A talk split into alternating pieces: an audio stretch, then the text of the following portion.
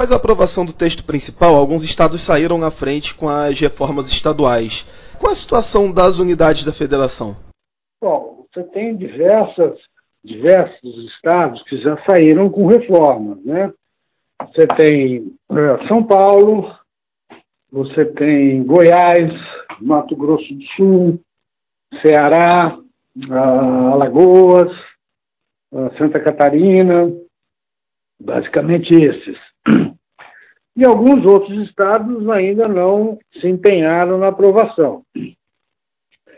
Mas o que, o que é mais, assim, do meu ponto de vista, mais grave são que dois grandes estados não fizeram as suas reformas, Rio de Janeiro e Minas Gerais.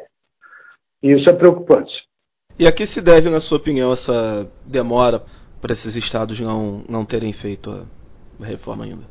Olha, é muito difícil determinar a causa, uma única causa. Eu tenho a impressão que uma das razões é a dificuldade que os governadores veem na aprovação no âmbito da Assembleia Legislativa.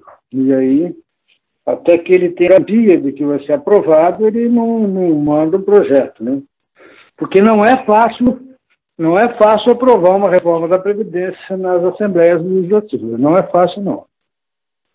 Se no governo, no âmbito da Câmara Federal e do Senado Federal é difícil, mas ainda na Câmara, nos, nas Assembleias Legislativas Estaduais, é muito difícil. Pois é, e dentre os projetos aprovados, há uns que são mais brandos e outros que são mais. É, é que têm mudanças mais profundas, né, vamos dizer assim. Quais as principais diferenças entre os projetos que estão sendo aprovados nos estados?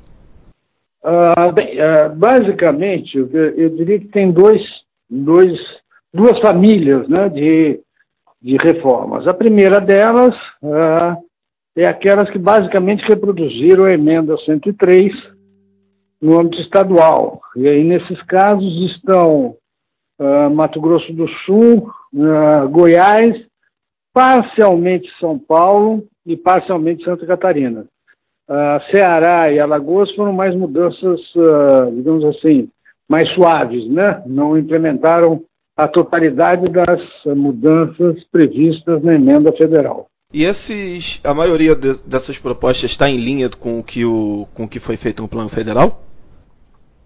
Bom, como eu te disse, basicamente eu, eu vi uh, em três estados: uh, Mato Grosso do Sul, Goiás e São Paulo que estão mais em linha com a reforma federal. Os outros estão um pouco mais distantes. Enquanto está tendo essa, essa discussão nos estados, há, também há o debate com relação à PEC paralela, né? É, qual a necessidade de aprovação dessa proposta? Bom, veja só, a PEC paralela começou uh, como uma proposta muito enxuta, que basicamente uh, significava trazer estados e municípios para a reforma que foi aprovada, né, 103, como tinha sido a tradição até então. Todas as mudanças na Constituição na área previdenciária incorporaram estados e municípios. Só nessa última que não aconteceu.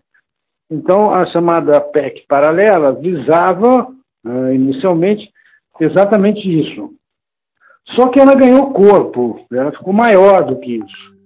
E ao ganhar corpo, ela, de certa forma, tal como está apresentada, ela é uma contra-reforma. Ela, ela volta atrás em várias coisas da emenda que foi aprovada. Eu acho uh, absolutamente assim, uh, contraproducente a aprovação da emenda, entendeu? Faz o menor sentido, é voltar para trás em muita coisa. Então, do jeito que ficou, eu acho muito difícil. Muito difícil. E na sua opinião, é possível já é possível ver aí no, no curto e no médio prazo é, esses resultados da aprovação da reforma é, do, da proposta principal da reforma, né, seja no ambiente de, de negócios, a confiança dos empresários e na própria retomada dos investimentos? Olha, é muito difícil medir exatamente isso. O que a gente vai ver melhora, é, digamos assim, nas contas públicas, né? Uh, a gente vai ver uma redução progressiva, não do total da despesa, mas no ritmo de crescimento da despesa. E esse processo é tão mais intenso quanto mais o tempo passar. Ah, mas isso, ao dar espaço fiscal, significa que o governo pode alocar recursos em áreas mais produtivas, como investimentos e algumas áreas sociais que têm ganhos de externalidade muito grandes? Mas, do ponto de vista de uh, diretamente afetar o crescimento, investimento, uh, ela é uma, uma medida importante, mas ela sozinha não dá conta de fazer uh, esse milagre que é a economia crescer. Ela é a condição necessária, mas não é suficiente para fazer a economia crescer. Precisa de outras medidas, uma agenda microeconômica importante, a gente precisa enveredar em outras reformas, como a reforma tributária, para simplificar né, a questão tributária no país. E precisaríamos já começar a pensar numa segunda fase de reforma previdenciária, mais à frente, será eh, não mais do que cinco, oito anos, uma nova rodada de reforma da Previdência daquilo que ficou de fora para uh, reforçar ainda mais, uh, digamos assim, a recuperação fiscal dos, da União, dos estados e dos municípios.